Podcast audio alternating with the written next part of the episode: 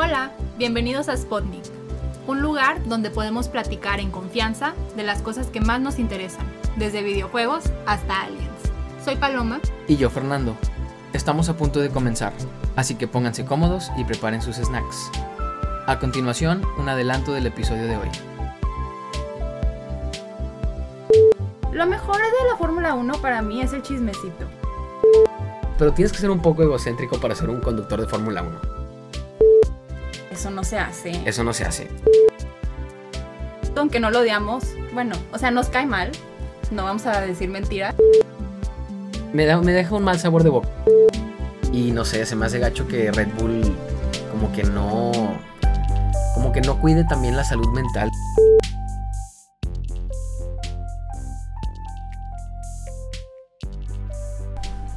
Hello, bienvenidos a el episodio de hoy, que es un episodio que estamos muy emocionados porque es uno de nuestros temas favoritos de qué hablar. Y ahorita ha estado medio muerto porque no estamos en temporada de Fórmula 1. Pero ya vamos a empezar otra vez. ¿Cuándo empieza la temporada? Creo que empieza el 23 de marzo. No, el 26 de marzo. Empezamos con la primera carrera en Bahrein. Y es una, o sea, está raro porque normalmente la carrera empieza en Australia. Sí, casi siempre la primera carrera es Australia, pero cambiaron la carrera de Australia hasta noviembre. ¿Sabes qué? ¿Sabes por qué es? Porque Australia está súper, súper, súper fuerte con las medidas de prevención de COVID. Ah, sí, no quieren que vaya gente ahorita. Sí, no, no les conviene. Y de hecho la gente tiene que llegar a encuarentenarse y así, cosas Sí. bien locas, que, o sea, bien por Australia, pero la Fórmula 1, ¿qué tal? O sea, ¿qué tal si cambia para siempre y ya nunca vuelve a empezar en Aus- Australia? Nah, yo creo que para el próximo año empezamos otra vez en Australia. Australia, bueno, no sé, siento que le sirve mucho que sea como que el opener, o sea, como para abrir la temporada, le da mucha publicidad a Australia. Y además ahorita tienen un corredor de Fórmula 1 australiano, que es Daniel Ricardo, y ahorita él está con McLaren, y se supone que McLaren viene muy fuerte esta temporada, entonces, pues, qué A ver qué pasa. A ver qué pasa. Pero eh, el, el punto de este podcast es de hablar de las cosas que más nos encanta y más nos interesa. Y creo que la Fórmula 1 desde hace un par de años ha sido como algo que nos ha unido más y que nos encanta hacer. O sea, imagínense, nos despertamos a las 7 de la mañana en domingo Es que, ok, todas las carreras son en domingo. y son en diferentes partes del mundo. Entonces Ajá. siempre inician un- a una hora distinta. O sea, ve, bueno, no sé si ya, bueno, para los que no sepan, este, Fórmula 1 son los fines de semana. El viernes, por lo general, es la práctica. Este, el sábado es qualifying o para calificar, que es donde se determina la posición de donde van a empezar en la carrera. Y el domingo es la carrera. Pero como dice Paloma, como siempre es en diferentes partes del mundo, pues a veces la carrera es a las a nuestras 7 de la mañana, nuestras 8 de la mañana, 6 de la mañana. Casi siempre son a, esas- a esas horas. Sí, casi siempre es en la, en la mañana acá en, en Latinoamérica, porque pues muchas de las carreras son en Europa y en, pues, en otros continentes, y entonces pues la- los horarios son diferentes, pero qué emoción, ya va a empezar. Está súper cool. Y si, si no lo siguen, si dicen que aburrido, si dicen no tiene chiste, esperamos que después de escuchar este podcast ya le vean más el chiste y más el sentido. Porque es algo súper interesante, la verdad. Si nunca han visto nada de Fórmula 1, les recomendamos que vean la serie de Netflix F1 Drive to Survive. Ahí van a poder aprender un poquito de, de lo que es la Fórmula 1 y ver un, un poco del drama detrás de, de cámaras. De hecho, el, el mes que viene se estrena la tercera temporada y estamos emocionadísimos. El 19 de marzo sale en Netflix la tercera temporada de Drive to Survive de Fórmula 1. Y pasaron un chorro de cosas súper interesantes por el 2020 y entonces queremos saber más como el detrás El de drama. escenas. El drama. Sí, queremos Uy. saber. Ajá. Mucho drama. Sí, hubo mucho drama Muchas cosas interesantes. Y muchos cambios. Un choque intenso. Ah, sí, hubo un choque muy feo. El de Roman Grosjean. De hecho, ya no va a participar en el 2021, ¿verdad? No, ahorita no tiene equipo de Fórmula 1 para 2021. Qué triste. Pero pues se salvó. Estuvo muy feo el choque. Tuvo mucha suerte. Tienes suerte de estar vivo. Sí, la verdad que sí. Estuvo muy feo. Todavía me acuerdo cuando lo estábamos... Eso lo vimos en vivo. Lo vimos en vivo y. ¡Wow! Nos despertamos bien temprano para la carrera, no sé, creo que eran las 8 de la mañana. Y fue al principio de la carrera, entonces estábamos viendo la carrera y muchas veces las carreras empiezan un poco, bueno, a veces al principio hay muchos choques. Pero esta carrera inició muy bien y de repente... Como en la vuelta 10, ¿no? O sea, No me acuerdo qué vuelta era, pero fue al principio. Sí, llevaba minutos la carrera. Sí, está, estaba recién empezada. Y sí estuvo fue el, el choque. Pero bueno, Está vivo, está bien, está estable, pero sus manos... Se mm, quemaron. Se quemaron. si ven la, la- la de Drive to Survive eh, de Fórmula 1 en Netflix, seguramente va a estar el choque.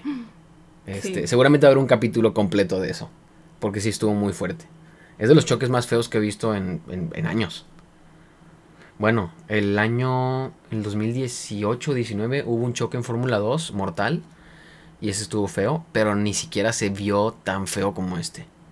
O sea, este como salió fuego y Estuvo todo. muy aparatoso. Sí, estuvo muy, muy, muy vistoso, muy aparatoso, sí, muy feo. Pero bueno, ¿Qué es la Fórmula 1? ¿qué es la Fórmula 1? Bueno, son autos de carreras. Este, se supone que es como el top de top de tecnología de todo lo que tenga que ver con carros. Eso es Fórmula 1. Están siempre innovando, siempre están en la mera orilla de toda la, de la tecnología, de- están en la mera punta. Pero, Ajá. como comentario, hay algunos equipos, Chafos. Mercedes, Ah, Ferrari, Ajá. que ven las reglas y como que hacen sus carros y hacen cosas especiales que todavía están dentro de la regla, pero que les dan una ventaja significativa. Sí, es que bueno, o sea, se- en teoría se vale, o sea, y bueno, por ejemplo, yo estoy de acuerdo con que innoven y que saquen nuevas cosas bien locas y que se inventen cosas que funcionen, pero si eres Mercedes y ya estás súper más rápido que todos los demás carros, no puedes inventar trampas, o sea, en, el- en la temporada pasada Mercedes tenía algo que se le llama DAS, que, que era un sistema que inventaron ellos para poder cambiar el ángulo de sus llantas frontales, meterla, o sea, como angularlas hacia adentro o angularlas hacia afuera, y eso te va a ayudar para mantener temperatura en las llantas. Y bueno, esto es un sistema que inventó Mercedes que técnicamente está dentro de, la, de lo De las reglas. de las reglas, está técnicamente dentro de lo permitido, pero eh, pues ya lo cancelaron. Ya para el 2021 Mercedes no está permitido usar este sistema, entonces pues qué bueno, porque la verdad es que Mercedes tenía mucha ventaja ya. O sea, lo que no está chido es que, según yo, no había un límite a cuánto le puedes invertir a tu carro. También, eso y cambió. entonces, entonces lo- los, Equipos los grandes. equipos que son más grandes, cada semana le agregan, le, le- le dan dinero a, su- a sus ingenieros para que lo mejoren. Sí, y hay equipos como eh, Haas, Williams. Haas y Williams. Ay, Williams, pobrecito. Sí, son los más lentos. Estábamos viendo los puntos que habían sacado la temporada pasada y Williams sacó cero. Cero puntos. Ay, pobrecitos. Bueno, nada más para que tengan el dato, la temporada pasada, bueno, hay dos campeonatos que pasan al mismo tiempo en Fórmula 1, el campeonato de equipos y el campeonato de conductores. Entonces, como cada equipo, ahorita tenemos 10 equipos en Fórmula 1. Tenemos a Mercedes, a Ferrari, Red Bull, McLaren, Racing Point. que ahora es Aston Martin, este, Renault, Alfa Tauri, eh, Alfa Romeo, Haas, Williams. Entonces, cada uno de esos equipos tiene dos conductores. El campeonato de conductores, pues cada conductor este, está peleando por, su- por sí mismo, por su título. El año pasado ganó Lewis Hamilton. Sorpresa, sorpresa. Qué sorpresa.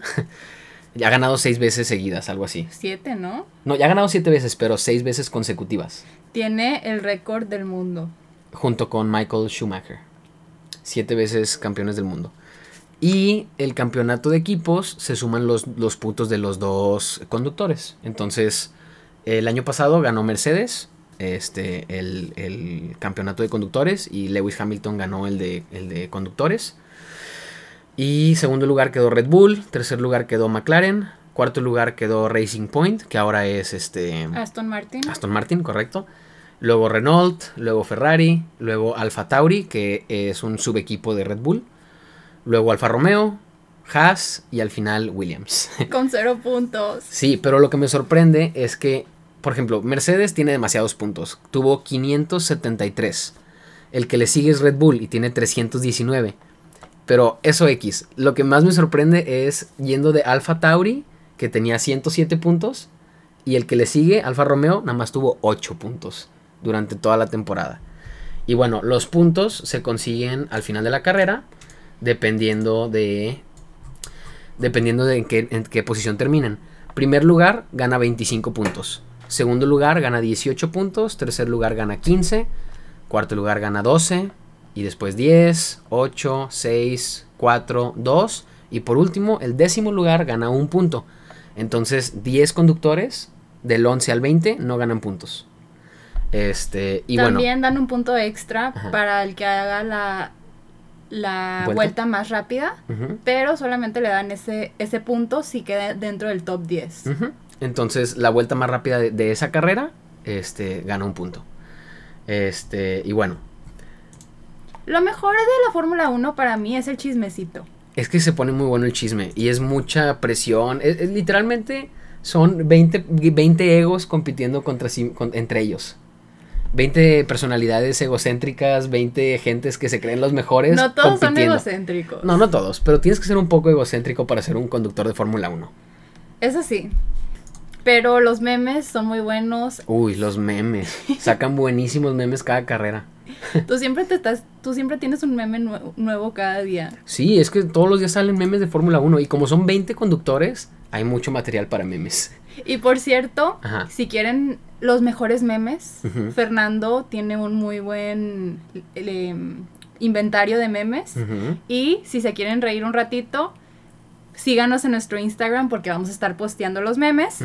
s.pod.nick, s.pod.nik y hay gente que nos está viendo, hay gente que nos está escuchando. Perdón, es que me emociona mucho que que nos están escuchando al fin.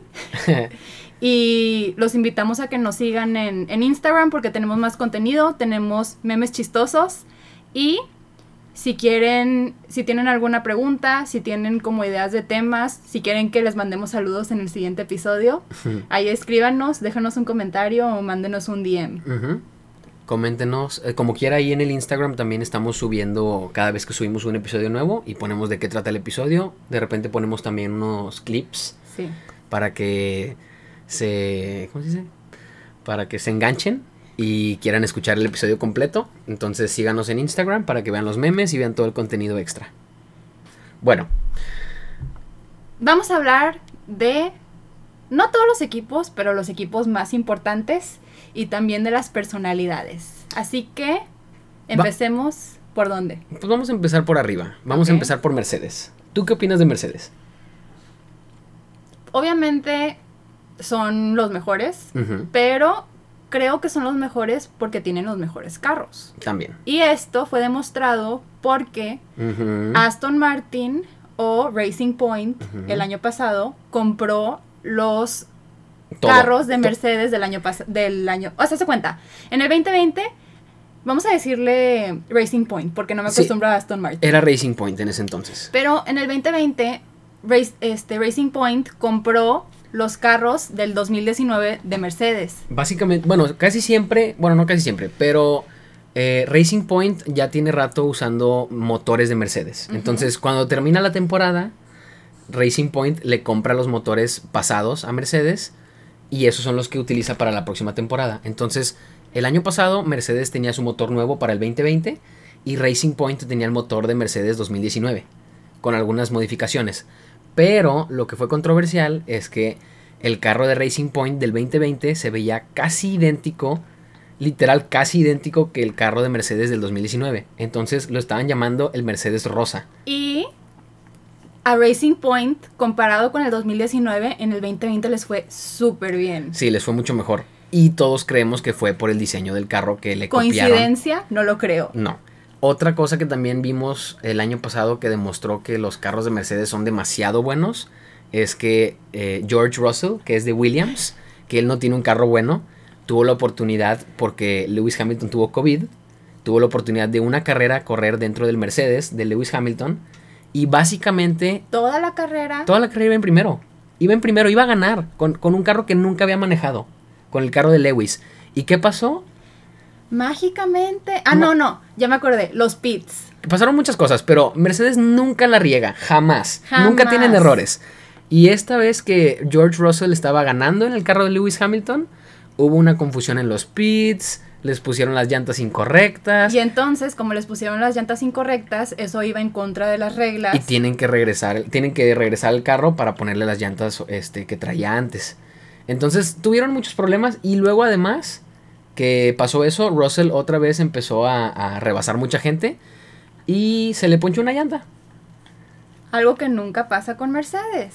Bueno, se- sí se les había ponchado una llanta, a- bueno, antes en la temporada, pero se me hace muy raro que en, en la carrera de, de Russell, donde le estaba yendo tan bien, iba a quedar en primero, iba a demostrar que el carro de Mercedes es demasiado dominante y que cualquier persona lo puede manejar. No cualquier persona, pero, o sea, a, lo que voy... Digamos, o sea, imagínense, alguien que ha hecho cero, o sea, alguien que viene de un equipo que ha hecho cero puntos, que nunca en su vida ha hecho un punto. Nunca ha quedado en mejor que onceavo. Y en el primer, en la primera oportunidad que tiene de agarrar un Mercedes, Iba a ganar en primero. lidera la carrera casi todas las vueltas. Rebasó a Botas, que Botas lleva cuatro años manejando ese carro. o sea, Literalmente fue algo, o sea, las últimas 10 vueltas últimas 20 vueltas, todo fue downhill. Como Sí. que, Yo siento, ok, digo, no- obviamente es nuestra como teoría de conspiración. no, podemos eh, afirmar nada, pero yo siento que alguien dentro del equipo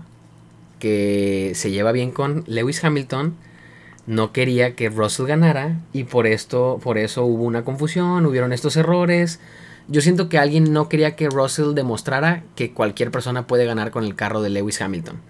Porque ahorita la controversia es que Lewis Hamilton sí ha sido el campeón eh, siete veces y es un logro que nadie le puede quitar. Pero Es muy buen corredor, no Sí, le podemos no, no, quitar eso. Es muy buen corredor y muy pocas veces la riega. Eh, bueno, yo tengo algunos problemas con él porque a veces siento que maneja demasiado agresivo y si ya vas en primer lugar y ya llevas ganando todos los puntos, no le choques a los rookies, no le choques a Alex Albon, no le choques a, a los demás rookies que apenas están, a- o sea, No tiene... eh, empatía. no tiene, como decían en, en el Super Bowl, no tiene actitud competitiva. Sí, o sea, No. es el campeón del mundo y siempre gana y cualquier cosa, ay, se está queje y queje y ay, esto no está bien y ay, ya no tengo llantas. Y lo que pasó fue que el año pasado, Albon, que era... Alex Ali- Albon, Alex es- Albon, Ajá. Alex Albon, que estaba corriendo con Red Bull. que era un rookie y era la primera vez que estaba en la Fórmula 1, Ujú. estaba a punto de pasar a Lewis Hamilton. Lo estaba rebasando. Lo estaba rebasando. ¿Y qué hizo Hamilton? Le pegó, le chocó. Y lo, sa- sacó de la sacó, carrera. lo sacó de la carrera. O sea, lo chocó, se salió de la pista y todos lo rebasaron y básicamente quedó en último. Eso no se hace. Eso no se hace. O sea, si ya, si ya eres el campeón del mundo y siempre te va bien y ahorita no te está yendo bien, acéptalo. Déjalo que te rebase. Si eres muy bueno, si eres el mejor, lo vas a poder alcanzar. Pero, Bueno, como este podcast ya se convirtió en hating, hating a Lewis Hamilton, que no lo odiamos. Bueno, o sea, nos cae mal. No vamos a decir mentiras. no, lo- no voy a decir. No le sí. deseamos el mal, No, pero no, nos no. cae mal. No me cae mal él, pero a veces las actitudes que toma y cómo se comporta, sí me, no sé, no- me, da- me deja un mal sabor de boca. Y otra cosa que en el episodio de Drive to Survive, que sale Lewis Hamilton, cuéntales qué pasó. Ah, eh, ok, sí, cuando vean la, la- la de Drive to Survive, en la primera temporada nunca entrevistaron a, a Mercedes. ¿Por qué? Yo, yo siento que Mercedes no quería entrarle a esto porque pensaron que el documental no iba a pegar y como que no tenía caso, o como que les daba miedo que vieran como que el behind the scenes de, de toda la operación de Mercedes. Pero vieron que era súper popular la serie, toda la gente le encantó, todos los conductores que salieron en la serie se hicieron mucho más populares. Entonces, para la segunda temporada, sí hicieron un especial de, de- de Mercedes. O sea, hicieron un, episodio completo de Mercedes. Y se ve que Lewis Hamilton llega a la fábrica para tomarse como que la foto de- de grupo de todo el staff, de todo Mercedes. Y yo siento que él es muy mamón en vida real, pero siempre finge que es buen pedo. Entonces, en el documental literalmente se ve de que él a punto de ir con, con todo el staff y llega alguien y le dice, oye Lewis, nada más que, nada más la foto y te tienes que ir porque vamos tarde no sé qué. Y Lewis, ay, qué lástima. Yo me quería quedar y tomarme fotos con todos y firmar autógrafos y no sé qué. Y yo, ay, no seas mentiroso. A nosotros se nos hace literalmente Él no quería. que él no quería hacer eso y que le dijo a, a- a alguien de que, eh, Ven y dime que... haz- hazme paro hazme paro. y hazme quedar bien con las cámaras Ajá. de Netflix y dime eso para no tener que quedarme ahí porque no quiero. Sí, o sea, literalmente se vio súper sobre, súper actuado, súper fingido, súper falso. No sé. X. Valtteri Bottas es el compañero de Lewis Hamilton en Mercedes. Me cae muy bien y también como que me da lástima porque es como el segundo, es el cero a la izquierda del, de Lewis Hamilton y, Y- siento que el equipo... Lo menosprecia, lo hace menos. Y no lo pela. ¿Soy yo o le han dicho que, que deje que Hamilton gane? Sí, sí le han dicho. Eh, me acuerdo, no me acuerdo qué, qué año era, creo que era 2018 2019. Pero Bottas iba ganando, iba enfrente y le dicen, eh, vas a tener que dejar que pase Hamilton. Y él como que, ¿qué onda? O sea, ¿qué pex? Y, y le vuelven a decir, tienes que dejarlo pasar. Y, y pasa Hamilton y gana la carrera. Y a mí se me hace que eso es una falta de respeto. Uno, a Bottas. Y dos, al, al deporte en general. O sea, a la Fórmula 1 en general. Porque, ¿cómo vas a dejar que, que tu número uno siga siendo el número uno si no le pones pruebas y no tiene que probar que es el número uno? Además, o sea, no es como que si Bottas hubiera ganado... Ajá, le afectaba. Le hubiera afectado a Hamilton. O a Mercedes. Les da igual. Si, si a Mercedes, eh, si a Mercedes gana 1-2, eh, Bottas y Hamilton, no importa el orden. Siguen ganando la misma cantidad de puntos. Entonces, a mí se me hizo algo súper mal. O sea, Hamilton como quiera va a ganar el campeonato al, al final. Si Bottas le está yendo mejor, déjenlos, déjenlos correr. Porque, o sea, no se vale. No se vale que Hamilton tenga el monopolio y solamente lo que él diga pasa y solamente él gane. O sea, no puede ser. Siento que Hamilton también tiene como mucho control sobre Mercedes. O bueno, tenía mucho control sobre Mercedes. Pero ahora que vieron que George Russell es tan bueno y puede ser igual de rápido que, que Lewis, yo siento que, bueno, y además que George pide un salario mucho, mucho menor que Lewis Hamilton, yo creo que Mercedes podría poner a George Russell contra Hamilton y dejarlos correr y a ver quién gana. Y eso sería muy bueno para el deporte. Tal vez no sería lo mejor para Mercedes, porque habría mucho conflicto adentro, que ya ha pasado. Hamilton se ha peleado con otro conductor de Mercedes, que era Nico Rosberg, y se la pasaban chocándose entre, entre las carreras. Este, pero bueno, siento que sería más interesante. Porque ahorita muchas de las carreras, la verdad, son aburridas, porque empieza Hamilton enfrente y termina Hamilton enfrente. Y la verdad es que mucha gente ya ni siquiera se enfoca como que quién gana en primero, porque sabemos que Hamilton va a ganar, pero se ponen muy buenas las peleas este, más atrás. Va. Y entonces Bottas nos cae bien y creemos que es buen corredor, pero también tiene la ventaja del, del carro Mercedes. Siento que Bottas es muy buen conductor, pero como que no tiene la actitud de ser campeón. O sea, como que no quiere. Como que le falta algo. No sé qué le falta. Habilidad no le falta. Le falta como. ¿Creérsela? No sé qué le falte, pero como más. Ser más agresivo, ser más. No sé. Le falta hambre. Le falta querer en serio ganar. No sé. Ahora vamos con uno Red de Bull. los mejores conductores. Yo creo que es de los mejores ahorita. Verstappen. Max Verstappen está corriendo para Red Bull. Al principio no me caía bien. ¿Por? Eh, por- era muy joven, era muy agresivo, se creía mucho y como que la regaba mucho. Entonces como que no. Pero últimamente ha mejorado. Este. Y bueno, también siento yo que. O sea, su- suena mal. Pero como ha tenido compañeros que no son tan buenos. O no le llegan tanto a su nivel. Como que eso le, le agrega más confianza. Y lo hace como que pueda manejar todavía mejor. Y algo especial de él, o sea, que lo, que lo distingue los demás, es que tú me habías dicho que el carro de Red Bull es muy difícil. Sí, el carro de Red Bull es muy difícil de controlar al límite. Que eso es lo que vimos que le pasó a, a este Gasly cuando lo, lo trataron de meter al carro de Red Bull. Este, y no le fue muy bien. Igual le pasó a Alex Albon. Este, muchas veces el carro cuando está al límite se le descontrolaba. Entonces, siento yo que sí es muy difícil de controlar el carro, pero también la experiencia es lo que te va a dar este, pues esa habilidad. Y pues Max tiene más tiempo manejando ese carro. Entonces, vamos a ver cómo le va al Checo Pérez, porque ahora Checo Pérez va a ser su compañero. Checo Pérez obviamente es de que nuestro gallo porque es mexicano, mexicano. como nosotros y, y estamos muy contentos de que ahora esté en Red Bull Racing. Tenemos miedo. Espero que le vaya bien. Yo siento que Red, o sea, bueno, Red Bull es un ambiente un poco hostil, sobre todo porque como que Me- Max, Me, cae gordo el director técnico de Red Bull. Siento Christian que, Horner, Siento que, o sea, tú qué estás haciendo aquí, siento que es como puro, socialito. puro social. sí. Su esposa es la de Spice Girls. Ah. Su esposa es una Spice Girl. Es como que siento que los que los otros directores están como que 100%, 100% enfocados en el arte del carro, en, Ingeniería. en la estrategia, en la ingeniería, como que tienen más. Como que son más well-rounded. Y siento que él, nada más como que lo veo y es como, o sea, ¿qué estás haciendo aquí? Como eres tú un, direct- un director de un equipo de Fórmula 1. Bueno, para empezar, Red Bull, eh, bueno, ya saben que Red Bull es una bebida este, energizante. Y Red Bull literalmente se metió a Fórmula 1 como una forma de, de. ¿Cómo se dice? ¿Advertise? Patrocinio. No, no, no, no. eh, promocionarse. O sea, es, es como. es como- Marketing. sí, es marketing. O sea, que Red Bull esté dentro de Fórmula 1 es un anuncio gigante para ellos para que la gente compre sus bebidas. O sea, en realidad, eh, Red Bull no está en Fórmula 1 para ganar dinero.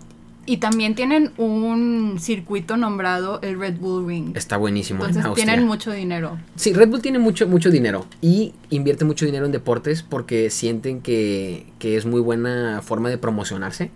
Pero en realidad Red Bull no está aquí para ganar. O sea, bueno, sí, obviamente quieren ganar, pero Red Bull no está, no genera dinero de, de Fórmula 1. Pierde No. dinero, le invierte dinero. Este, tal vez salgan tablas, no sé. Pero, no sé. Entonces, como que siento yo que como Red Bull, la Fórmula 1 es una forma de, patro- de, de promocionarse. Christian Horner es una personalidad y como que él sabe cómo hacer que el equipo sea más famoso, más vistoso, más como... co- No sé, o sea, co- como su propósito de Red Bull es promocionarse, no, no ganar. Aunque obviamente ganar pues, te hace mejor promoción. Siento que por eso Christian Horner es parte del equipo. Pues digo, tú dices que la- el objetivo de Red Bull no es ganar, pero Max le ha ido súper bien. Eso sí. Siempre ha quedado en el top 3, ¿no? Con Red Bull. Eh, pues sí, le fue Bueno, al bien. menos en los últimos 2, 3 el, años. el último año le fue muy bien. Y pues a ver, a ver qué, qué pasa, pero lo más interesante va a ser cómo le va a Checo Pérez este, este, esta temporada. Sí, no sé por qué estoy tirándole hate a Red Bull. La verdad me gusta mucho el equipo y ojalá, espero que le lleguen a Mercedes, porque estoy harto de que Mercedes siempre quede en primer lugar. Me gustaría ver más este Red Bull en el podio. Y me gustaría ver a Checo ganar. Me gustaría ver a Checo ganar más carreras. De hecho, estaba pensando, Checo ganó la carrera de, de Russell. sí, la carrera en donde estuvo a punto de ganar George Russell con, con Mercedes, ganó Checo Pérez primer Y lugar. también fue la carrera donde chocó Grosjean, ¿no? Pues Creo que sí. O sea, fue una carrera, no, esa carrera estuvo buenísima. La carrera en Sakir. Y digo, si la carrera no está muy buena, tampoco es como que pierdes tu tiempo. De hecho, nosotros tenemos como el ritual de, de despertarnos bien temprano los domingos, ver la carrera y luego desayunar. Desayunar. Sí, qué rico. Pero también la Fórmula 1 no es como un juego de fútbol o de americano porque es más difícil accesarlo, ¿no? Es pay-per-view. Ah, bueno, para verlo. Eh, bueno, sí. eh, lo- el problema es que como, como no tanta gente ve Fórmula 1, sobre todo aquí en México, este, y las carreras son muy temprano, es medio difícil que, que puedas verlo en vivo en la tele. Por lo general puedes eh, de que encontrar la repetición un poquito más tarde en ESPN o en algún programa así de, de deportes. Pero lo mejor para ver la Fórmula 1 es este contratar un servicio donde puedas verlo en línea porque como las carreras son a diferentes horas y como que en diferentes lugares, pues lo más sencillo es verlo, este, ¿cómo se llama? On demand, o sea, en alguna aplicación o directo de, de internet. Pero, como quiera, creo que Sky, Sky sí tiene la Fórmula 1 todos los domingos. No sé en qué canal, pero creo que Sky sí lo tiene.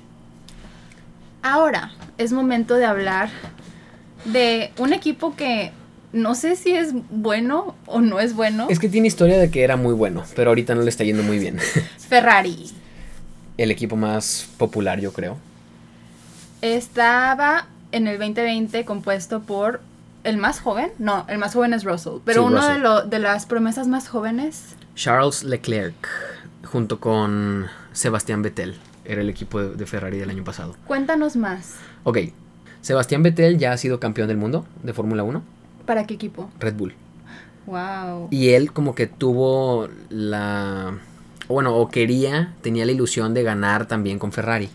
Porque como que, no sé, es que Ferrari es, no sé. Ferrari es... Ferrari es Ferrari. es- sí, o sea, es un household name. Sí. Y lo que se me hacía muy interesante del equipo de Leclerc y Vettel es que tenías a alguien muy joven, muy nuevo, rookie, y alguien que tiene Veterano. mucho peso, un veterano y un ganador. Sí, ya un campeón, ya tiene su campeonato. Y pues, o sea, como que todo el mundo teníamos high hopes de Ferrari y nos desilusionaron. Ok, esto es lo que pasó con Ferrari. En el 2019 Ferrari le fue bien, de hecho bastante bien, pero al final de la temporada se dieron cuenta que tal vez estaban haciendo trampa. este, su motor tenía demasiada potencia y entonces hicieron una investigación y estuvo medio shady, no sé cómo se diga, estuvo medio raro porque la FIA, que es la organización que rige la Fórmula 1, este sí dijo que hicieron una investigación en el motor de Ferrari y llegaron a un acuerdo y van a tener que modificar su motor, pero no dijeron cu- cuál fue el acuerdo, no dijeron cuál fue la trampa que hicieron. El acuerdo fue que le dieron millones de dólares. Seguramente hubo una multa de por medio, pero Fue muy como... no- Secreto. sí, no fue como claro. Como que estuvo muy raro la situación. Pero hay dos especulaciones. Uno es que Ferrari estaba como haciendo trampas con el sensor de, de gasolina. Entonces, si el sensor de gasolina checaba el flujo de gasolina una vez cada segundo, antes de que llegara a ese punto donde checaba, mandaban más gas. Y justo cuando llegaban al momento que iba a checar el sensor, reducían la cantidad de gas que, que lanzaba al motor. O sea, el flujo de gas como que fluctuaba. Mucha gas, poquita gas, mucha gas, poquita gas. Y cuando bajaba la gas, cuando checaba el sensor. Esa es una de las, de las este, teorías que tenía el, el motor de Ferrari. Otra es que mientras el motor estaba operando, tenían una forma de como filtrar aceite que lubrique el motor adentro del motor o adentro de la combustión, porque ese aceite también es flamable. Entonces, como que agregándole más este, elementos combustivos, combustibles al, a la gas, que es este aceite, también le pudo haber dado una ventaja. Pero como no dijeron qué fue y ya lo cambiaron, el motor de Ferrari en el 2020 era mucho más lento que el del 2019 y pues les fue muy mal.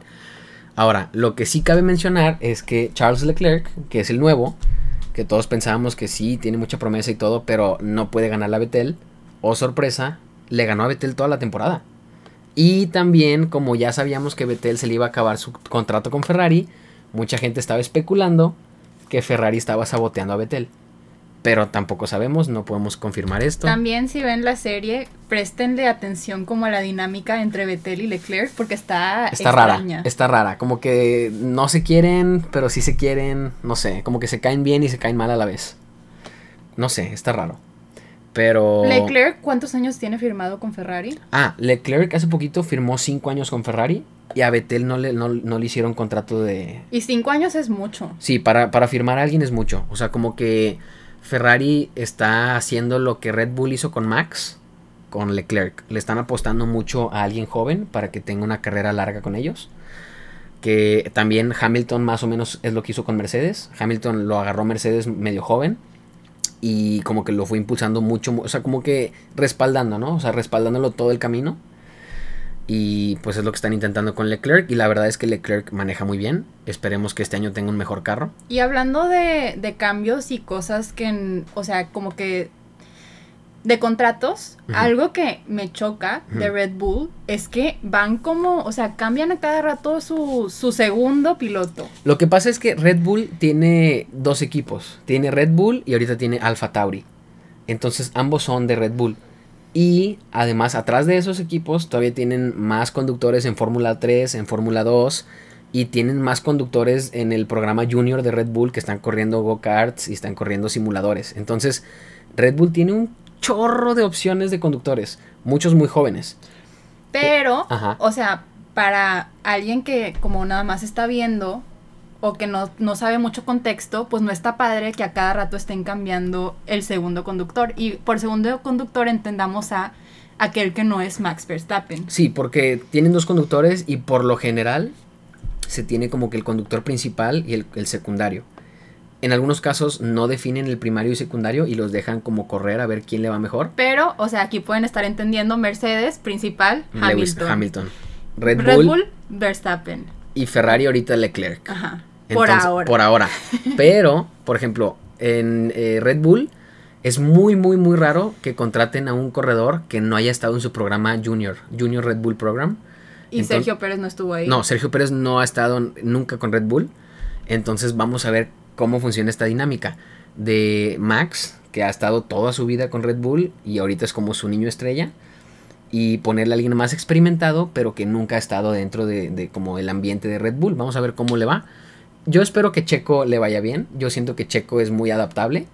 Y ya tiene 10 años corriendo en Fórmula 1, entonces experiencia le sobra. Esperemos que, que esa experiencia les sirva. Pero pues no sé. Ah, y vamos a echar rapidito el chismecito. No es spoiler porque pues, o sea, es, es- son noticias, ¿no? Son cosas que pasan. Pero si quieren verlo como, ve, cuando vean la, la serie de Netflix, Ujú, pongan atención a esto. Gasly estaba en Red Bull. Y como no, como no le llegó a lo que ellos esperaban de él, adiós. De regreso a, a Toro Rosso o Es Alfa como, Tauri. Project es como Project Runway. Ah, Wiedersehen. Bueno, em, pero hace cuenta. Primero estaba Gasly y la neta, Gasly no tiene un... O sea, no tiene el it factor, no tiene el wow factor. Es una persona, no, o sea, obviamente es de que no, no estamos... Es muy difícil correr Fórmula 1, entonces cualquiera que corra Fórmula 1 es muy Sí, hábil. obviamente. Estamos partiendo de que todos son muy buenos, estamos dando nuestra opinión, pero los respetamos a todos. Esto es lo que yo creo. Todos son muy buenos, son 20, pero solamente uno es el mejor. Entonces, si quieres ser el mejor, pues tienes que demostrarlo y tienes que llegar en primer lugar. O sea, Entonces, Gasly, como a mí me llamó la atención porque era una persona que no se veía tan segura de sí misma. siento que también el ambiente en Red Bull es muy tóxico. Entonces, eso no ayuda. Entonces, pues Gasly entra con la emoción de estar en. Red Bull y a la mitad de la temporada lo, Lo sacan. sacan. Lo regresan al Toro Rosso. Y para mí, pues eso es como, o sea, como yo lo, como yo lo veo como alguien que no sepa mucho, ni mucho contexto de, de la Fórmula 1, pues está gacho, o sea, Sí, eso no se hace. Sí, la verdad es que, sobre todo como te digo, muchos de los de Red Bull ya tienen toda su infancia en el programa Red Bull Junior. Pues qué gacho, o sea, toda tu vida con esta compañía, te dan la oportunidad seis meses y, ah, no, no serviste, bye. El que sigue. Y luego no se acaba ahí la historia de por qué Red Bulls son malos. Le dan la oportunidad a un corredor de Fórmula 2, el Albóndigas, el Alex Albon. así, le, así la podamos. Oye, bueno, Ajá, ok, déjenme les explico eso y luego ya te hago mi pregunta. ajá. Pero el Albon entra en lugar de Gasly y no le va bien, pero sí corre lo que le queda de la temporada de Gasly más la temporada del 2020. Ujú. Estuvo a punto de ganar una vez, pero luego Hamilton le dijo, por aquí no, Por aquí no. con permiso que ahí te voy. Sí, le echó el carro Y- encima, se la bañó. Y, tam- y no le fue bien, y entonces lo sacaron y metieron a Checo. ¿Dónde está Albon en el 2021? Albon está como conductor de reserva para 2021. Albon no va a correr, por lo pronto Albon no va a correr este 2021 a menos de que Max o Checo se, se enfermen o se accidenten o tengan algún compromiso y no puedan correr. Este, ahí entra Alex Albon. Y a mí lo que me duele más de Albon, ay, o sea, no me duele, pero como que lo que me... Da lástima. Lo que da más lástima es que era una persona muy humilde. Sí, y, su, y si era bueno, o sea, y conduce muy bien y como que respeta bien las reglas, respeta a los otros conductores, o sea, como que tiene muy buen manejo, pero el ambiente en Red Bull no era lo que él necesitaba. O sea, siento que... Y también era un underdog, o sea, era un tailandés, que cuando has visto a un tailandés correr en la Fórmula 1, era alguien que no viene de dinero, era como el hombre de su familia, porque su papá no está, no sé qué le pasó a su papá, Sí, pero, pero- él era como el breadwinner, el, del- el de la casa, y entonces como que ves esta promesa, ves esta emoción. Igual también creo que algo que hizo muy bien la serie de Netflix es que le da una backstory a estas personas que ves correr cada fin de semana. De hecho, en el, en el de Drive to Survive de Netflix, en temporada 2 creo, hacen todo un pro- una, bueno, o medio episodio o un episodio completo de Red Bull de Alex Albon y muestran como que su casa y su familia y como que te muestran más toda la historia y es como que, ah, qué padre, ojalá de que le vaya bien y de que, Y hay chido. un contraste muy fuerte, incluso con las entrevistas y con la familia, comparado, comparando a lo- comparándolo a él con respecto a todos los demás corredores. Y, o sea, es una persona normal. Una persona cualquiera y lo ves desde chiquito en los go-karts, está de que chubby, está de que maneja, no sé, te lo imaginas que podría ser cualquier persona y no sé, se me hace gacho que Red Bull como que no como que no cuide también la salud mental de sus conductores, o sea, como que no les da un ambiente bueno para que se desarrollen no nada más como que físicamente, pero o sea, mentalmente, o sea, necesitas tenerlos en, una- en un buen lugar mental, porque si lo estás teniendo como que ah, si no te va bien, te voy a cambiar en seis meses por otro güey, pues cómo vas a estar cómodo manejando para ellos. Y entonces eso es lo que me da miedo para Checo. Checo. Pero, O sea, la neta, Checo estaba como que contra la pared porque estaba en Racing Point, ahora Aston Martin, y aquí hay más chisme todavía. Sí, hay más chisme. Cuéntales. Ok, Racing Point eh, antes se llamaba Force India y estaba también Checo. Y de hecho Checo le ha metido mucho dinero a ese equipo porque Checo también este, Trae... trae muchos patrocinios de México. Que Carlos Slim, que lo patrocinó muchas veces con Telcel, Telmex y, y más patrocinios. Este, en fin, el Checo ha ayudado mucho al equipo de, de, Force India. Cuando entra Lance Stroll, que es un corredor nuevo a Fórmula 1, Canadiense, y Canadiense. muy joven también. Sí, está muy joven. Su papá tiene mucho dinero. Entonces su papá, Lawrence Stroll, compra el equipo Racing Point. Bueno, en ese entonces Force India lo convierte en Racing Point. Y obviamente mete a su hijo a correr en ese equipo, junto con el Checo Pérez. Y el contrato de Checo se está acabando y pues obviamente entre el mejor corredor en mi opinión entre Stroll y Checo Pérez pues es Checo, Ajá. pero está como que muy shady, muy raro que en un equipo donde tienes dos em, conductores y uno obviamente superior al otro, sacas al mejor al mejor conductor para la siguiente temporada. Sí. Entonces, bueno, más bien vuelven a contratar a, a Lance Stroll, obviamente porque pues, es hijo del dueño. Papi Stroll, Papi Stroll y ya no renuevan el contrato del checo. Entonces contratan a. Sebastián Vettel. Como le están haciendo el en Ferrari, dijeron, no, pues véngase para acá, la- le damos aquí hogar, pero pues el checo se queda sin casa. Entonces, y el checo, siento yo que ha hecho mucho por ese equipo y se me hizo gacho que lo dejaran ir así como si nada. Pero pues al final le fue bien porque se quedó con Red Bull. Bueno, pues a ver qué también le va. Esperemos que le vaya bien. De hecho, yo tengo mucha fe de que la experiencia que tiene el checo manejando diferentes carros le va a ayudar para manejar el Red Bull. Como es un carro muy difícil de manejar, siento que les va a ayudar.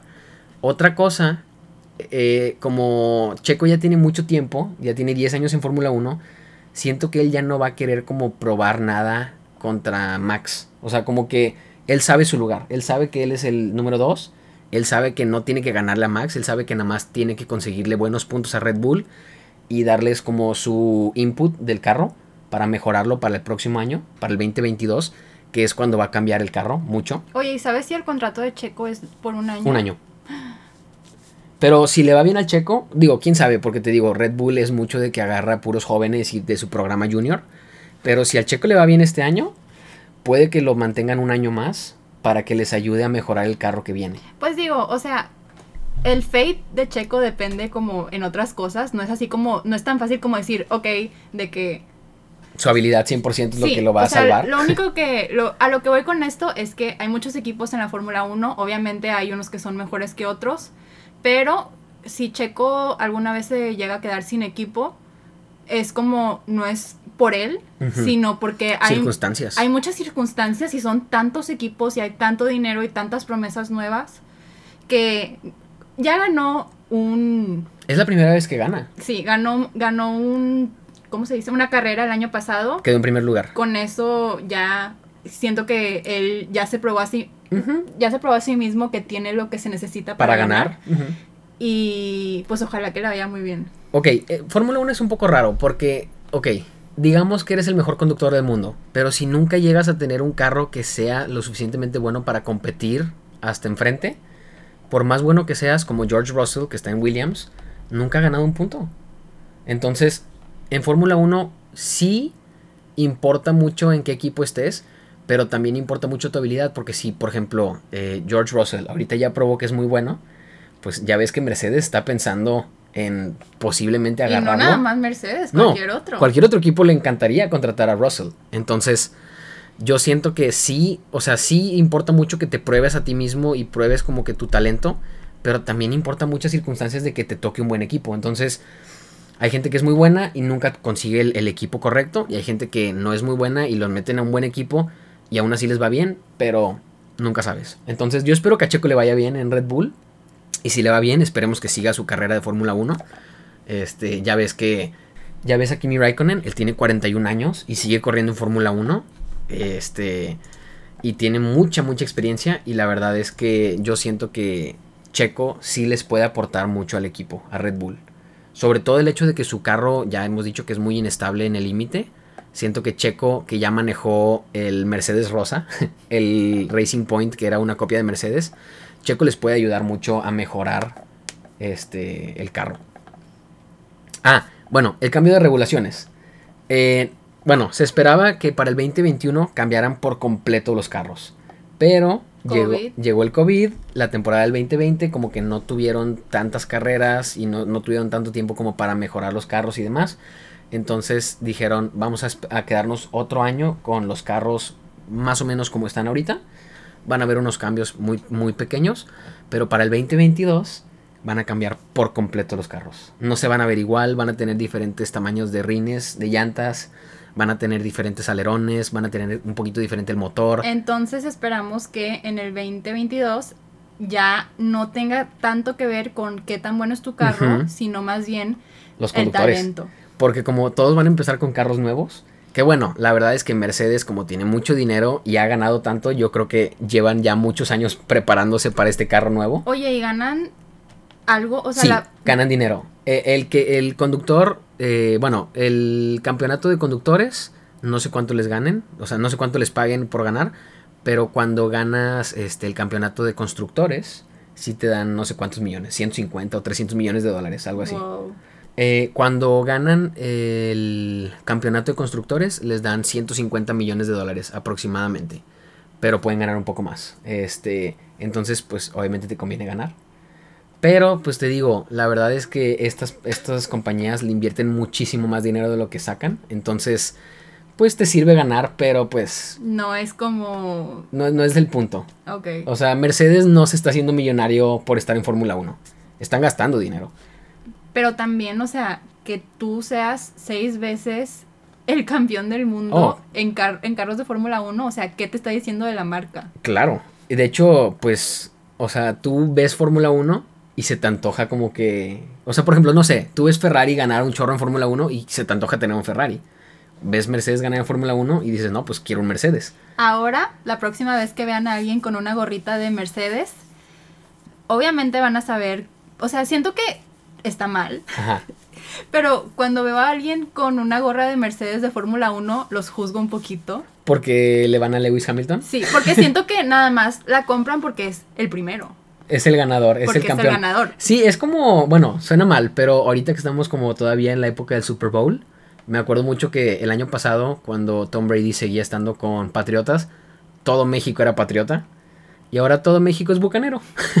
Entonces, eh, siento que también mucha gente que le va a Mercedes y a Lewis Hamilton solamente es porque es el campeón actual. No quiero ser mala. Si, si, si les gusta mucho Mercedes y no es porque es el campeón actual, pues está bien. Pero Cada sí, quien le juzgo, va- sí juzgo un poquito a la gente que, que usa su gorrita Mercedes porque siento que no, no les gusta la Fórmula 1 o no entienden la Fórmula 1 como la entendemos tú y yo. Es que la verdad, ok, suena mal, pero no me divierte ver a Lewis Hamilton gana- ganar todas las carreras. O sea, ya no es divertido. Porque no lo ves compitiendo contra nadie. O sea, siempre es lo mismo. No le da la oportunidad a los demás. No sé, me gusta más ver como que todo el desmadre que se hace en el centro de, de- de la carrera, ¿no? O sea, como de quinto a quinceavo. En ese espacio van todos bien pegaditos, rebasándose, se están choque choque. O sea, no sé, está más interesante la competencia. Pero pues si le vas a Hamilton y le vas a Mercedes, no pasa nada. Cada quien le va a quien quiera. No los juzgamos, pero sí los juzgamos. Sí los jugamos tantito, pero no se preocupen. Deja tú la gorra. Si traes el trajecito completo, la polo de, de Hamilton y Los la gorrita. zapatos. Ay, no, no, no, no, no. Eso sí me da cringe. Yo tengo una gorra de Red Bull. Y yo tengo una play... Ah, yo tenía una gorra de Red Bull, pero ya no jala, porque la metieron a la secadora. La- No metan sus gorras a la secadora, se les cambia la forma y luego ya no, no les los queda. metan a la lavadora ni a la secadora, eso no se hace. Sí, ya aprendí. Este, y ahí tengo mi playera de Charles Leclerc. Es que me gusta mucho Ferrari y yo quería que les fuera bien. Y me compré la playerita y todo, pero siento que estoy salado. Me compré la playera y inmediatamente se dieron cuenta que estaban haciendo trampas y les quitaron su, su motor rápido y les fue horrible. Y batallaste un chorro para conseguir esa playera. Ya sé. Porque Leclerc como que cuando las buscaste como que apenas había entrado a la A, For- a Ferrari. a Ferrari y no era como un y todavía no es como un nombre muy fuerte o Mm. alguien que haya ganado mucho. Pues que no, no ha tenido oportunidad. Entonces batallamos mucho para, para comprar la, la Es que- camisa sí, la camisa de Leclerc. y luego les fue horrible. Les fue horrible y luego le estaban haciendo el feo a Sebastián Bueno, Vettel. no te vayas a comprar la de Checo Pérez, por favor. Es lo que le estaba diciendo un amigo. Le dije, literalmente me compré la gorra de Red Bull por Daniel Ricardo y se acabó la temporada y sacaron a Daniel Ricardo de Red Bull. Este, y luego me compro la playera de Leclerc y les va horrible. Entonces, me voy a comprar una playera de Hamilton. Oh, cómpramela a mí. Ah, Ok, Bueno, y hablando de Daniel Ricardo, ok. tienes el micrófono abierto. Bueno, Daniel Ricardo me cae muy bien. Es australiano y ahorita él está en McLaren. Es una persona muy, o sea, que le cae bien a la gente, Es que, que sabe, es muy, es muy optimista, es muy... es buena onda. Es buena onda. Como que, y como, no sé, no sé, o sea, sí, no se cree mucho. Siento que no se cree mucho. Pero tal vez sí. No lo conozco en vida real. Pero no sé, se ve muy chistoso, se ve muy buena onda. Y siento que tiene mucha, mucha habilidad. Pero no ha tenido el respaldo que necesita. Este, en Red Bull estaba yendo muy bien, pero entró Max Verstappen. Y como era el niño nuevo y el jovencito y le estaba yendo bien y su papá también tuvo este como historia en Fórmula 1, el papá de Max. Como que Red Bull empezó a irse más por Max y olvidaron un poquito a Ricardo. Y bueno, pues Ricardo se fue a Renault, no le fue muy bien y esperemos que ahora le vaya bien en McLaren. Ahorita está con Lando Norris en McLaren y Lando Norris me da mucha risa, también es de los A más ver, jóvenes. Platícanos de Lando Norris. Bueno, Lando Norris es de Gran Bretaña. Ahorita está con McLaren. Es muy bueno. Y lo que me da mucha risa es que se viste bien chistoso. Se la pasa este, streameando en Twitch. Se la pasa jugando Call of Duty. Se la pasa haciendo memes. Este. Y bueno, no sé. Siento que McLaren va a estar muy chistoso esta temporada. Los dos, como los dos más chistosos, los dos más desmadrosos. En el mismo equipo. Va a estar bueno. Y como que también, no, no sé, o sea, me gusta mucho la dinámica de poner a alguien muy experimentado con alguien nuevo. Porque los dos pueden aprender. O sea, como que, por ejemplo, no le fue muy bien a Vettel en Ferrari. Pero Vettel y Leclerc en Ferrari se me hacía una combinación muy buena. Porque tienes a alguien muy experimentado que ya conoce el carro. Que no sé por qué le fue tan mal. Tal vez si lo estaban saboteando, no sé. Y alguien nuevo que conoce menos el carro, pero como que tiene la nueva como que viene la nueva generación, diferente forma de manejo, diferente forma de ver las cosas, diferentes técnicas probablemente. Entonces como que combinar a alguien nuevo y a alguien viejo se me hace que para el equipo, tal vez para ellos no es lo mejor porque no se llevan bien, como que hay diferencia generacional, pero para el equipo como que siento que es lo mejor. O sea, tienes como que la vieja confiable y tienes como que lo nuevo. Entonces, el wild card. Ajá. Entonces, no sé, se me hace padre. Y siento que les puede ir muy bien a McLaren. Entonces, hay que comprarnos gorras. Pero no me la voy a poner porque después pierden. Y se, me había pasado, pero ¿cómo se llama el que acaba de entrar a Ferrari? ah, Carlos Sainz. ¿Qué opinas de eso? Ok, Carlos Sainz creo que es muy bueno. Viene con mucha promesa. Ha mejorado mucho desde su, su primera Lo temporada. único que pienso cuando, cuando pienso en Carlos Sainz es que nada más ha ganado un podio y la manera en que se la ganó estuvo bien chafa. Ah, ya sé. Pero, eh, pues como quiera se vale. O sea, el problema de ese podium que ganó eh, fue que... Quedó en cuarto. quedó en cuarto. Pero después de la carrera, y después de que ya habían hecho la celebración y todo, se dieron cuenta que hubo como un penalti de, de que quedó en tercero o en segundo, creo. Y pues le agregaron tiempo y por ese tiempo que le agregaron al, al que estaba en segundo o tercero, pues automáticamente sube al podium o sube a tercer lugar o segundo lugar este Carlos Sainz. Pero no subió al podio. O sea, sí subió, pero ya después sin cámara, sin gente y nada más celebró con, con su equipo. Pero siento que tiene mucha promesa. O sea, viene con mucha... O sea, como que viene con una muy buena trayectoria. Ha ido mejorando cada vez y esperemos que Ferrari también el carro esté a la altura. Porque pues aunque tengas dos conductores... De hecho, se supone que ahorita eh, Ferrari tiene los mejores conductores, según, según Ferrari. Y según este, una página de internet que vi de, de Fórmula 1. Según esto, como por ejemplo Mercedes tiene a Lewis, que es el mejor, pero tiene a Valtteri Bottas, que pues la verdad no ha hecho mucho. como que se compensa y, el, y el, el score que le dan a Mercedes no es tan alto como el que le están dando a Ferrari. Porque Leclerc estaban diciendo que el Ferrari pasado estaba horrible y Leclerc le estaba yendo pues Bien. bien a secas. O sea, mientras Vettel estaba en 15, Leclerc estaba en quinto. Este, entonces piensan que pues tiene mucha habilidad, aunque el carro no estaba bueno, tiene mucha habilidad. Y Carlos Sainz igual, el McLaren no tenía mucha performance y lo estaban llevando a posiciones cerca de podio. Entonces, pues ojalá Ferrari les pueda dar un buen carro para que veamos en serio su potencial. Y además quiero ver quién es mejor, Leclerc o Sainz. Yo creo que al principio Leclerc le va a ir mejor porque ya conoce el carro, pero quién sabe. Para el 2021 regresa uno de los mejores corredores de Fórmula 1, en mi opinión, mi tocayo, Fernando Alonso, el Fercho Alonso. Regresa con Renault, que de hecho Renault fue la- con la primera vez, fue con la primera escudería con la que ganó este, su primer campeonato. Y creo que su primera carrera. O sea, de que su, su primera ganada fue con Renault. La primera vez que ganó el campeonato, lo ganó con Renault. Y va a regresar a Renault, que bueno, ahorita se llama Alpine. Pero va a regresar. Y yo creo, tal vez no para esta temporada, pero creo que si se queda, o tal vez para alguna carrera en específico, yo creo que van a pintar el carro como su primer carro que manejó. Que era como amarillito en el centro y luego la parte de enfrente y la parte de atrás era azul clarito. Yo creo que van a usar ese livery, al menos en una carrera, este, en honor a, a su primera vez que corrió con ellos. ¿Y por qué te cae bien? Bueno, Fernando Alonso tiene mucha, mucha historia en Fórmula 1. Ya tiene mucho tiempo, es grande, es veterano. Pero como que siempre le ha sacado todo lo que se le puede sacar a su carro. O sea, no siempre ha tenido el mejor carro y aún así saca performance súper buena de su carro. Entonces, de hecho, la vez que ganó en, en este, creo que fue con Renault que ganó, el carro no debía haber ganado, el carro no se manejaba tan bien y Fernando Alonso descubrió una forma de como manejar diferente su carro para que su carro pues le funcionara a él. O sea, su compañero nunca podía igualarlo. Pero este Fernando lanzaba su carro de cierta manera a la curva y como que lo atrapaba. O sea, como que tiene muy buena habilidad y como que muy buen feel para su carro. Y además siento que es una persona muy... Pues, o sea, no se cree tanto. O sea, sí, obviamente te tienes que creer algo porque pues eres campeón del mundo. Pero como que es una persona con sus pies bien plantados Humilde. humilde, sabe lo que tiene que hacer y sabe cómo hacerlo. Y además de que siento que, o sea, es como un prodigio, ¿no? O sea, de, de manejo, porque ha manejado Fórmula 1, ha manejado IndyCar y ha ganado, ha manejado en las 24 horas de Le Mans y ha ganado. Creo que no en Le Mans, creo que fue en otro lugar, pero ha, ha- corrido en diferentes como formas de carreras y en todos le ha ido muy bien. Entonces siento que él como que es muy adaptable al carro.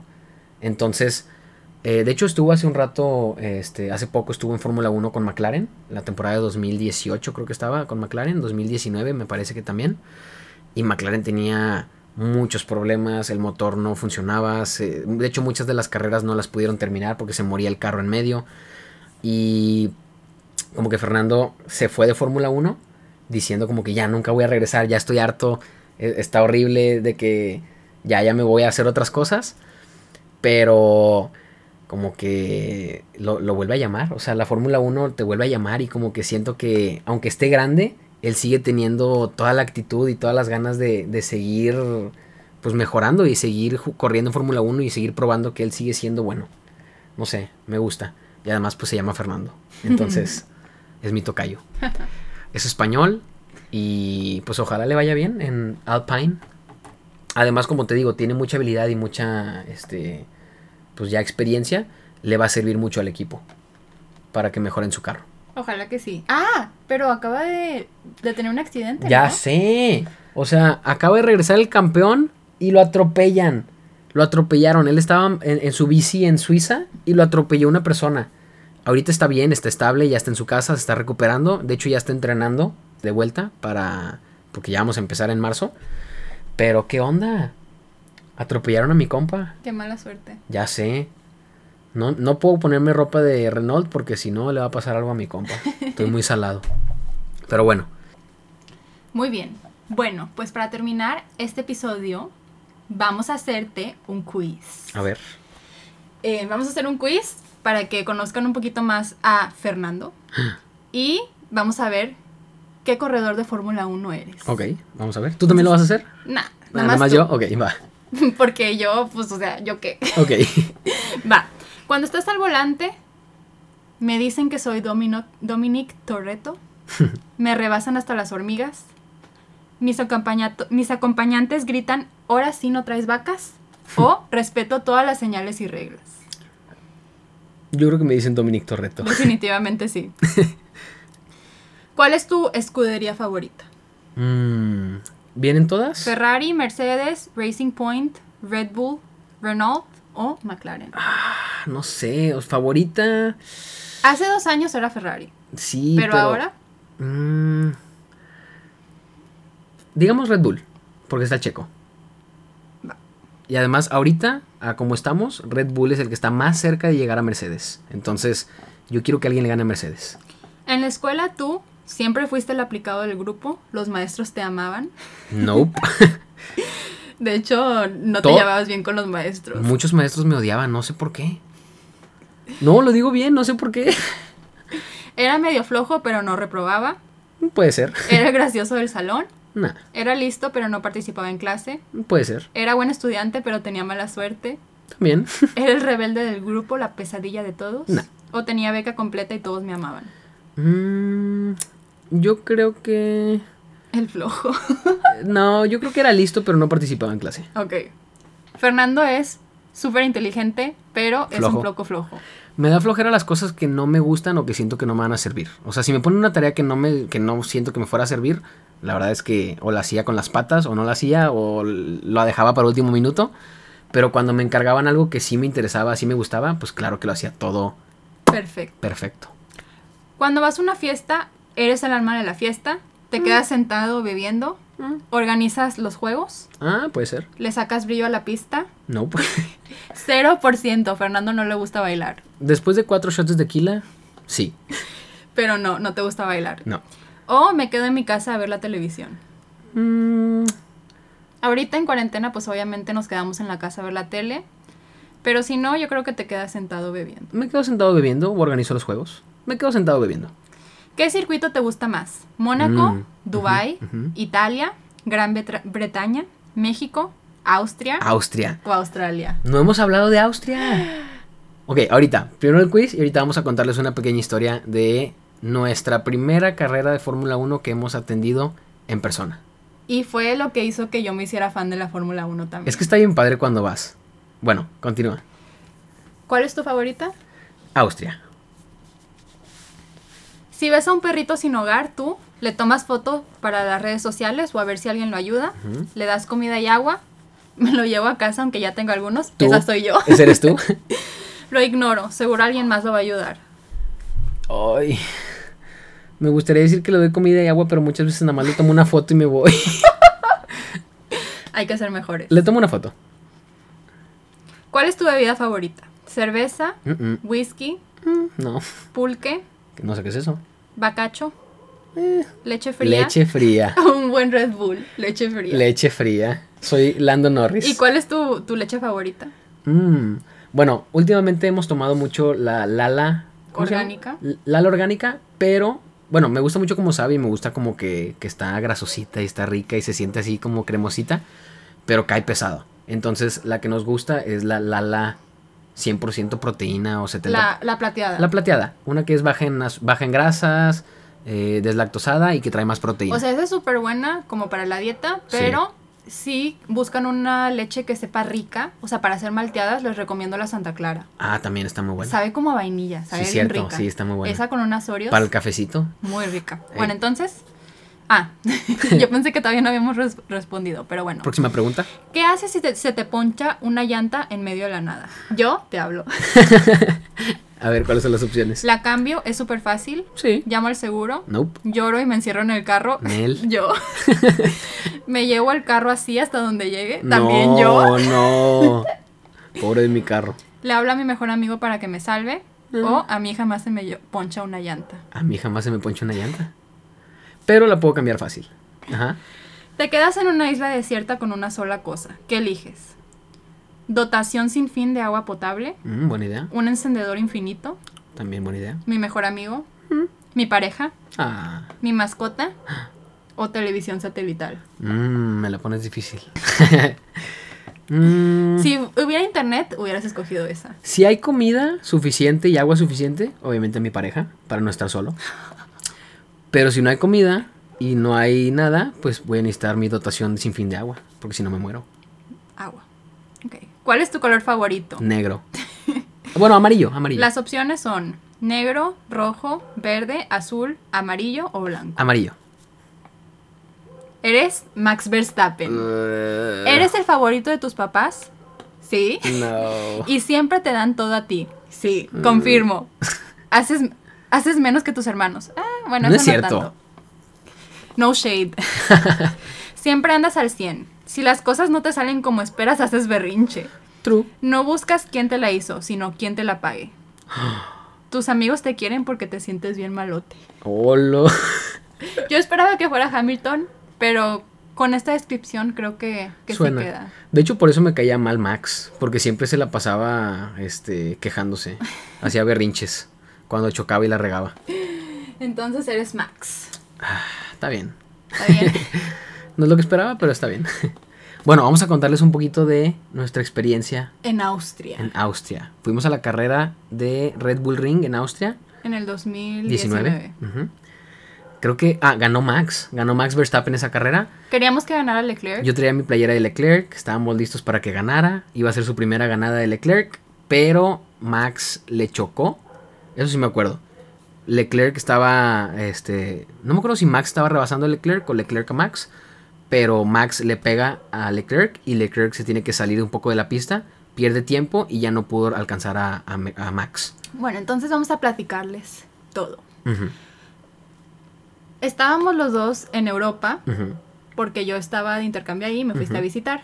Y de muy último momento, estábamos en Austria, vimos que la carrera iba a ser muy cerca, y Fernando dijo... Voy a "¿Sí buscar vamos?". boletos. Voy a buscar boletos a ver si hay, porque Yo pues, pensé que ya no había. quedaban días, o sea, quedaban Sí, tres días. para Sí, que o sea, la sí, faltaba menos de una semana para la carrera. Y yo dije, bueno, pues ya estamos aquí.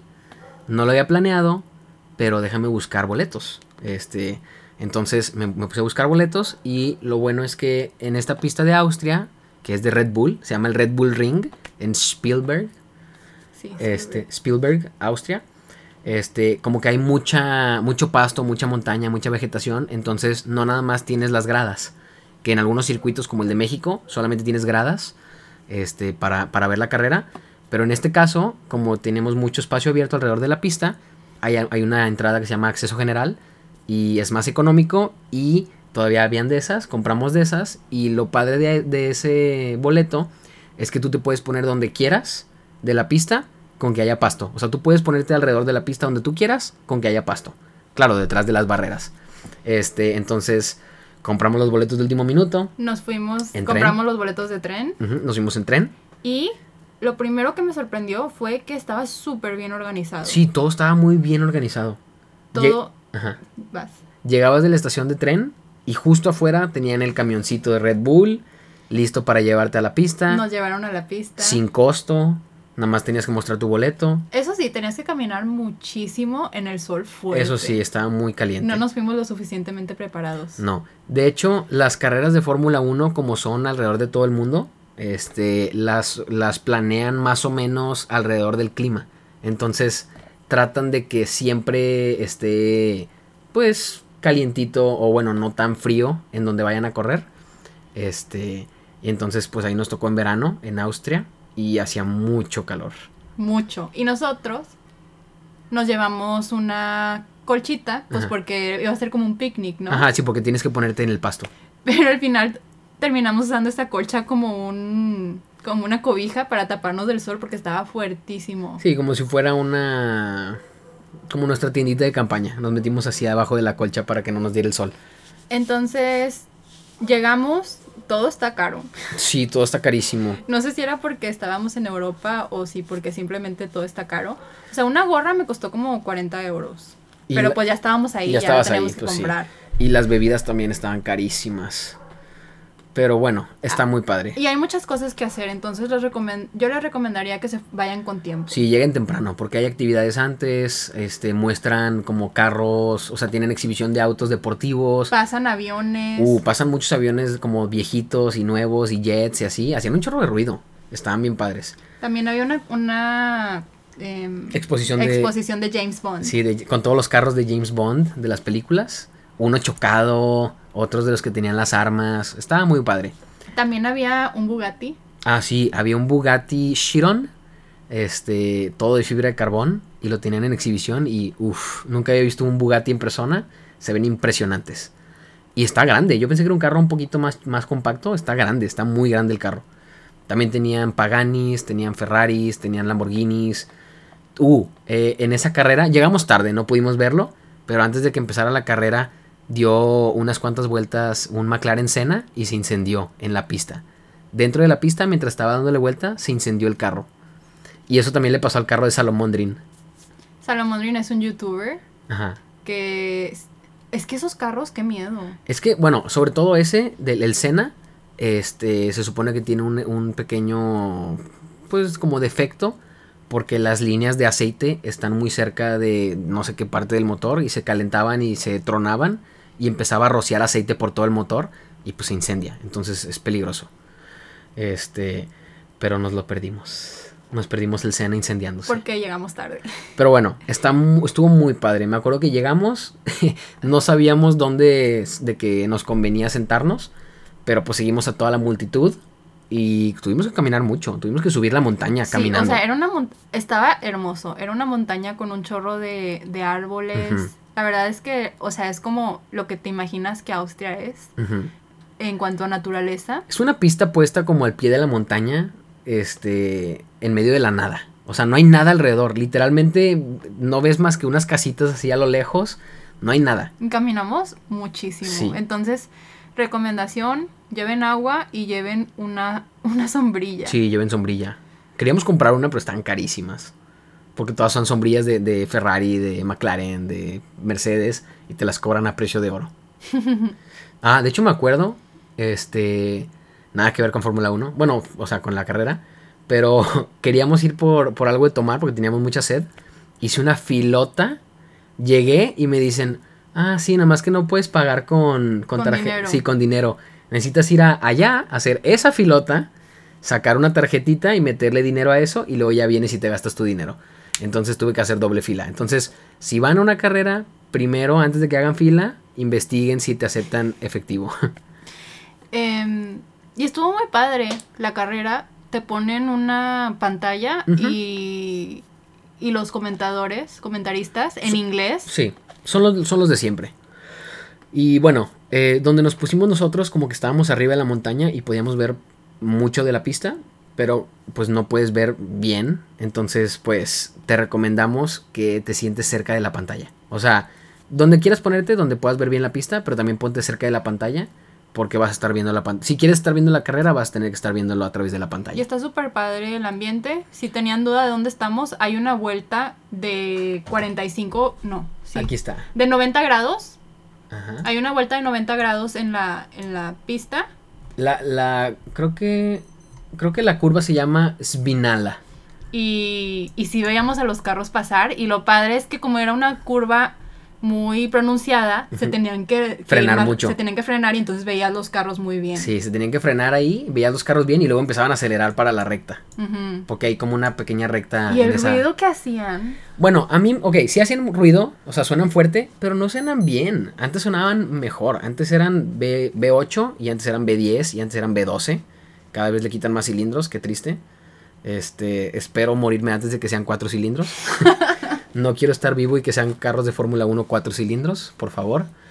Este, pero bueno, suenan muy fuerte, pero suenan raros. No suenan bonito. Es como mucho ruidazo, pero como todo grave y así como feo, no sé. Antes gritaban los motores de Fórmula 1. O sea, suenan grave, no suenan agudo. Sí, no, no suena nada agudo. Y a ti te gusta que suenen agudo. Sí.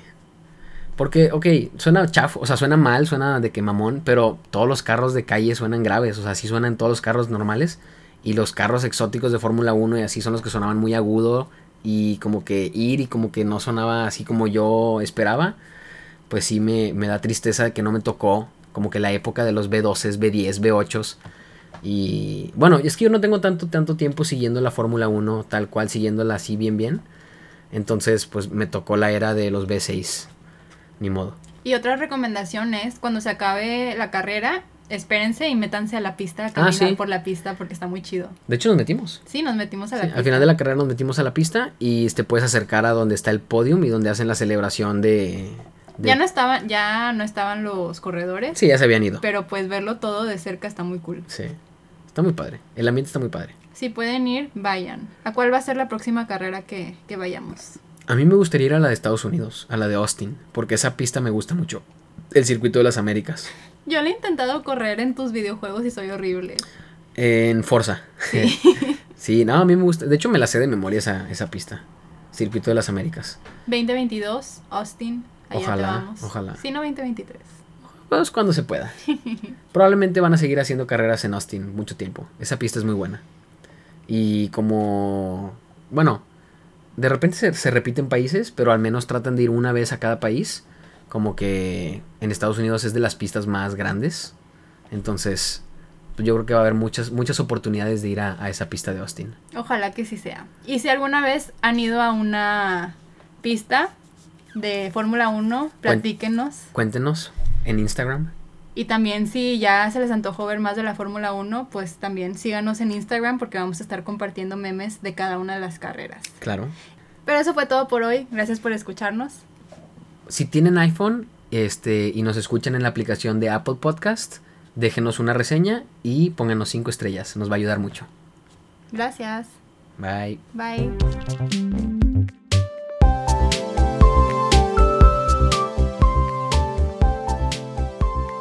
Bueno, eso fue todo por hoy. Muchas gracias por escucharnos y no olvides suscribirte. Tenemos nuevos episodios todos los miércoles y domingos. Y síguenos en Instagram para ver más contenido de Spotnik. Nuestra cuenta es s.pod.nick. s.pod.nik. Bye.